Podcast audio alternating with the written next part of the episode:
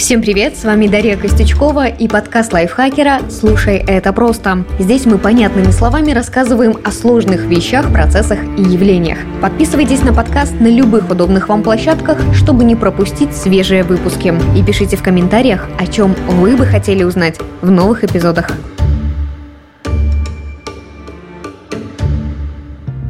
Крошечное тихоокеанское государство Тувалу, которое расположено на островах в Полинезии, это недалеко от Австралии, планирует сделать своего цифрового двойника. Дело в том, что реальная страна очень мала, она занимает всего 26 квадратных километров, и даже они через несколько десятилетий могут полностью уйти под воду. Виной тому изменение климата. Но чтобы достопримечательности, история и культура этого государства не утонули в веках, правительство переместит их в метавселенную. Вообще, культура коренных жителей островов Полинезии, Микронезии и Меланезии действительно заслуживает внимания. Какими бы далекими от нас ни казались племена туземцев, их культы можно встретить и в нашей с вами повседневной жизни. Об одном из них я расскажу в этом выпуске.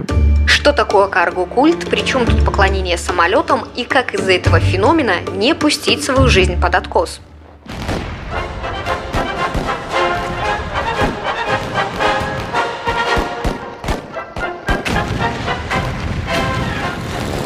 Дело было во время Второй мировой войны. Мы знаем, что сражения этих лет принесли много страданий и потерь всему цивилизованному миру. Но так-то не цивилизованный мир тоже зацепило. Правда, несколько в ином смысле. В Тихом океане, северо-восточнее Австралии, но южнее Филиппин и Тайваня есть несколько групп островов. Новая Гвинея, Фиджи, Вануату и некоторые другие называются Меланезией. А многие островитяне до сих пор живут племенами, занимаются сельским хозяйством и верят в духов. Разумеется, в 40-х годах племена не воевали ни с США, ни с Японией. Можно сколько угодно шутить, что раз в год даже палка стреляет, но никакая палка не поможет выстоять против э, огнестрельного оружия.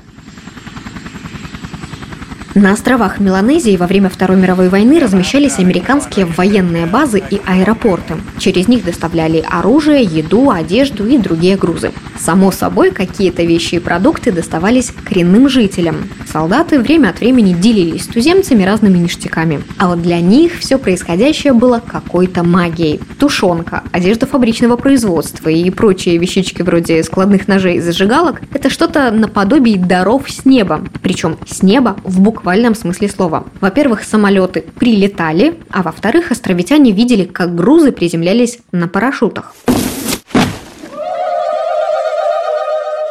мы-то с вами понимаем, что прежде чем достать футболку из коробки, ее нужно туда положить. А до этого пошить, сделать ткань, вырастить и обработать хлопок. Но туземцы-то этот процесс никогда не видели, зато держали в руках результат. Поэтому они решили, что чужаки научились как-то договариваться с духами или высшими силами. Американцы ходят строем, зажигают огни на дороге для самолетов, переговариваются при помощи раций и наушников. Ну то есть все вот эти вот ритуалы нравятся духам, и за это они посылают с неба людям в форме дары под названием карго.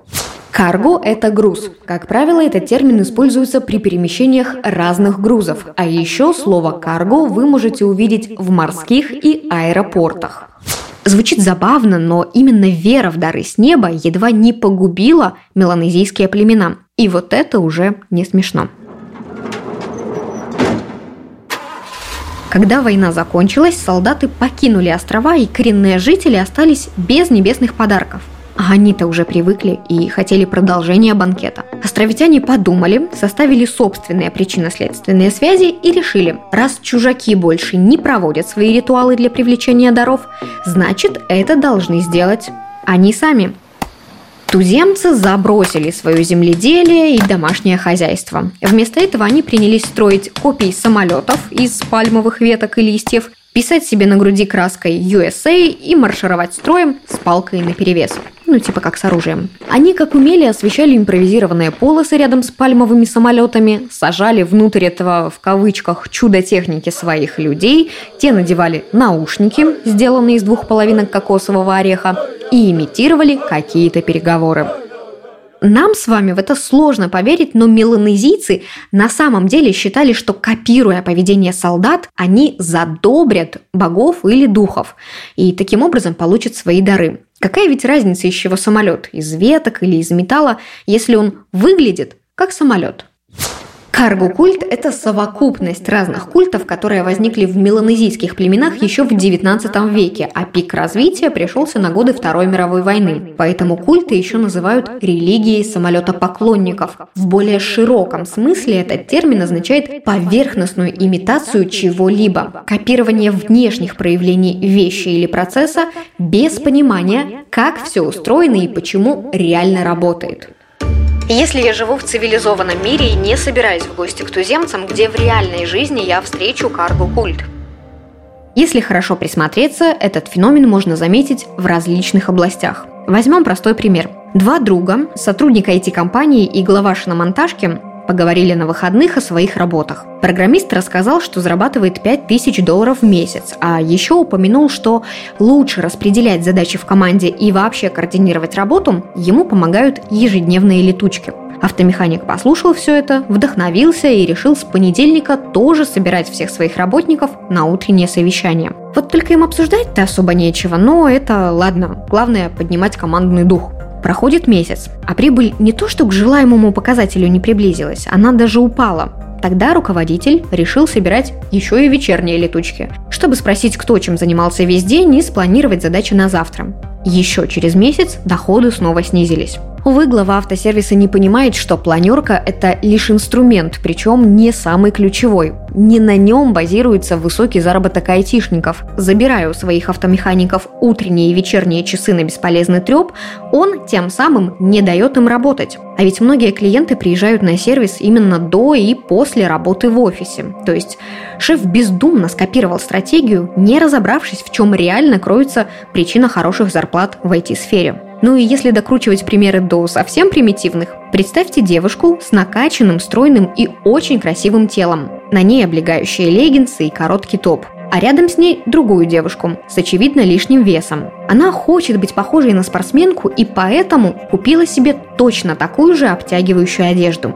Но магия не случилась. Из-за того, что она надела такую же модель лосин, ее мышцы на ногах не стали подтянутыми, а фигура стройной. Нет, тело осталось прежним, и никакая одежда не приведет ее мышцы в тонус. Это могут сделать только тренировки, но не одежда. Вот так же и с карго-культом. Если чему-то бездумно подражать, еще не значит, что в итоге получится желаемый результат. Леггинсы не накачают ягодицы, летучки не принесут заработок мечты, а самолет из веток не взлетит и не принесет дары. Чем закончилась история с меланезийцами и их самолетами из пальм? Если бы островитяне занимались подражательством в свободное от работы время, я бы сейчас об этом явлении вам не рассказывала. Но ведь американские военные не работали на полях, не охотились, не рыбачили, не разводили свиней и не выращивали кукурузу. Вот и туземцы не стали. Они полностью переключились на самолетопоклонничество. Ведь изобилие, по их мнению, обеспечивали не сами чужаки, а их молитвы и ритуалы. Если правильно молиться, то к островитянам снова прилетят самолеты, полные карго, то есть грузов. Легко догадаться, что ритуалы не работали и дары с неба так и не посыпались. Этот культ довел меланезийцев до бедственного положения. Люди забивали свиней в надежде умилостивить высшие силы, съедали все запасы пищи и выбрасывали в море с трудом заработанные местные деньги. Одно время колониальные власти даже арестовывали зачинщиков и сажали их в тюрьмы, но те считали, что колонизаторы сами пользуются карго и попросту не хотят делиться небесными дарами. Потребовалось не одно десятилетие, чтобы хоть как-то ослабить карго-культ на островах Меланезии, но, тем не менее, полностью он не исчез. Например, на острове Танна, который принадлежит государству Вануату, до сих пор верят в Джона Фрума. Это воплощение того, кто посылает небесные дары. Он изображается в виде американского военнослужащего времен Второй мировой. Есть предположение, что имя Джон Фрум – это искажение выражения Джон Фром, то есть From America. Вот вам еще один пример бездумного подражания форме, но не содержанию. Еще один интересный момент. Как-то раз журналист National Geographic Кэл Мюллер, когда посещал этот самый остров Тана, спросил у местных.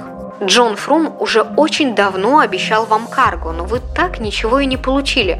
Почему вы все еще в него верите?